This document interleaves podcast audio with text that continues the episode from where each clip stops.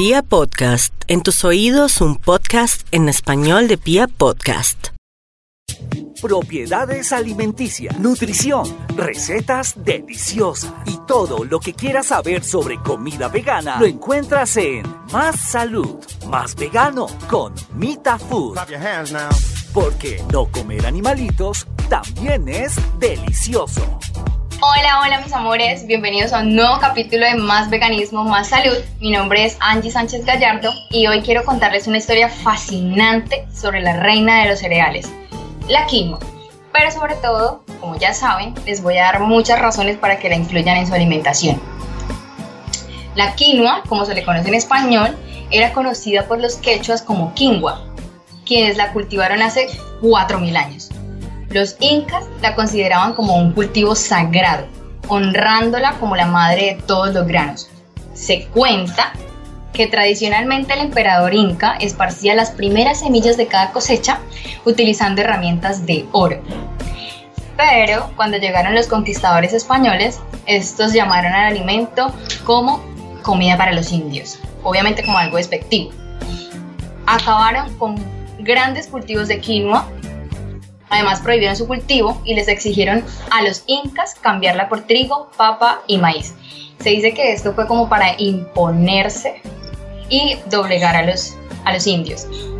La Organización de las Naciones Unidas declaró el año 2013 como el año de la quinoa. Me permito leer en la ONU estamos convencidos de que deberíamos reconocer la extraordinaria herencia ancestral recibida de los habitantes de los Andes, celebrar su manera de vivir en armonía con la naturaleza y el modo de crear sustentabilidad para y por sí mismos y contarle al mundo el papel que la quinoa puede jugar como excelente fuente de nutrientes para las generaciones futuras.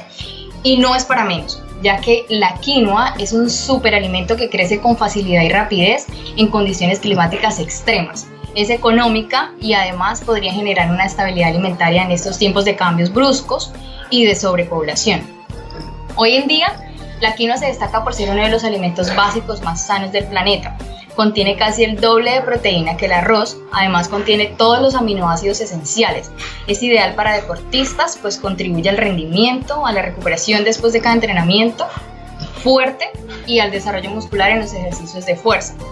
No contiene gluten, por lo que es apta para celíacos y diabéticos, es decir, regula el nivel de la sangre, del azúcar en la sangre, previene enfermedades como el cáncer de mama, diabetes tipo 2, enfermedades cardiovasculares, entre otras. Es eficaz contra el estrés, así que si vives estresada o estresado, prueba incluyendo este maravilloso alimento en tus comidas. Además es rica en minerales esenciales como el hierro, el magnesio, el fósforo, el manganeso, zinc, cobre y potasio, aporta vitamina B2 y B3. Es perfecta para controlar el peso. La quinoa posee un alto contenido de fibra y en proteínas, pero su índice glucémico es muy bajo. Por este motivo, es una buena opción para aquellas personas que están a dieta, son diabéticas o quieren mantener el peso. Ayuda a mejorar el tránsito intestinal, previene el estreñimiento, mejora el tránsito intestinal y ayuda a tener unas mejores digestiones. Es antioxidante. La quinoa es rica en dos flavonoides que son potentes antioxidantes vegetales que ayudan a depurar el organismo y mejoran la salud. Existen tres tipos de quinoa. La quinoa blanca, que es la que más conocemos, su sabor es suave, el nivel de carbohidratos es bajo, así que ayuda a quemar grasa y a formar músculos. La quinoa roja se dice que es la quinoa de los deportistas porque la dosis de carbohidratos es un poco más alta, tarda un poco más en cocinarse que la blanca y la quinoa negra, que es un híbrido entre las semillas de quinoa y la de las espinacas. Tiene propiedades antiinflamatorias y cicatrizantes, es la que más tarda en cocinarse de las tres y conserva un sabor más a tierra que las otras. La quinoa es súper versátil. Puedes hacerla como desayuno tipo avena, con leche de almendras y frutos secos, o bien puedes preparar sopas, utilizarla como sustituto del arroz, en ensaladas o para hacer croquetas y hamburguesas. En este caso, les traigo una receta súper fácil y muy rápida, inspirada especialmente en aquellas personas que llegan cansadas de trabajar, estudian o no tienen tiempo suficiente para cocinar. En realidad esta receta la hice con los ingredientes que tenía listos en la nevera. Como siempre les digo, para llevar una alimentación saludable y consciente es muy importante la organización. Asegúrate de mantener en la nevera alimentos listos para el consumo. Esto nos ahorrará tiempo y pereza es muy importante aprender a cocinar la quinoa. El primer paso es lavarla muy bien. Yo la coloco en un colador y la lavo súper bien hasta que el agua salga transparente, igual que el arroz. Este paso es importante pues la quinoa contiene una sustancia natural que se llama saponina, que no es nada grave, pero sí da un sabor amargo. Cuando recién empezaba a incluir la quinoa en mi alimentación no me gustó porque su sabor me parecía fuerte y amargo, pues ya saben por qué, no la lavaba bien. Después de lavarla y dejarla en el colador que se escurra un poco, me gusta pasarla por una sartén y tostarla un poco. Esto le da un sabor a nuez y una buena textura. Aquí las medidas importan. Yo utilizo una taza de quinoa con una taza de agua. Le agrego sal y pimienta al gusto. A veces le agrego cúrcuma o cualquier otra especie. Dejamos que hierva a fuego medio y posteriormente bajamos la llama, tapamos y dejamos cocinar por 15 minutos. Pasados estos 15 minutos, es importante retirarla del fuego y dejarla reposar por 5 minutos más tapadita. Después la revolvemos con un tenedor como para darle aire y lograr como una textura esponjosita. A veces lo que hago es duplicar las medidas para tener quinoa preparada en la nevera. Normalmente en la nevera dura de 3 a 4 días, pero también la pueden congelar si desean. Pero ahora sí, vamos a ponernos creativos. Para una sola persona vamos a necesitar media taza de quinoa ya cocinada, media taza de uyama al vapor o al horno en cuadritos. De esto también ya hablé en un capítulo anterior. La uyama está constituida mayormente por agua, es muy baja en calorías, contiene vitamina A, B, B2, B3, B6, C, E y minerales como el calcio, magnesio, potasio, entre otros. Además, es muy rica en fibra. Media taza de brócoli al vapor picadito. El brócoli previene el cáncer, protege el corazón, desintoxica el organismo, protege los huesos por su alto contenido en calcio, cuida los ojos, mejora el aspecto de la piel, previene la anemia, el estreñimiento, fortalece el sistema inmunológico y es excelente para las mujeres embarazadas. Media taza de zucchini verde y amarillo o calabacín picadito en, en cuadros.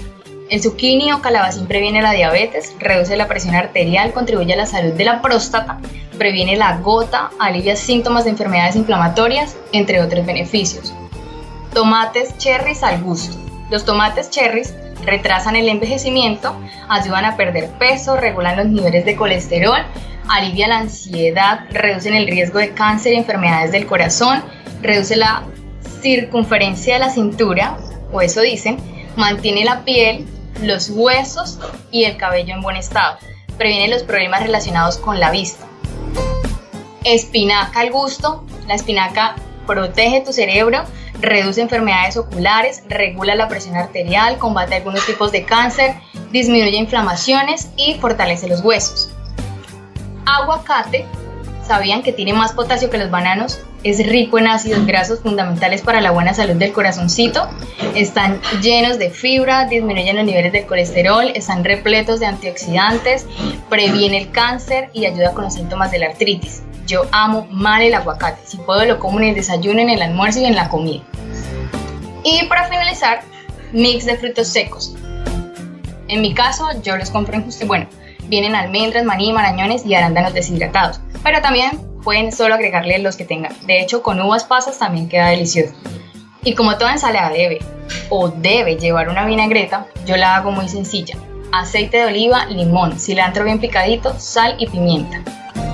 En realidad con la quinoa basta con ser creativos. La podemos mezclar con todo y qué mejor que con lo que tengamos en la nevera. En mi casa siempre me enseñaron a no desperdiciar. Es como un pecado capital. Muchísimas gracias por haberme escuchado. Espero que les haya gustado la receta y el ingrediente de hoy. Sé que para muchos es información nueva, así que tomémoslo como un aprendizaje, que aprovechemos y sobre todo que le saquemos del jugo a todos los beneficios que nos regala la naturaleza. No olviden que pueden seguirme y o escribirme en mi cuenta de Instagram, aparezco como arroba Vegan y en Twitter aparezco como arroba Angie Sánchez GA5. Estaré atenta a cualquier comentario, duda o sugerencia.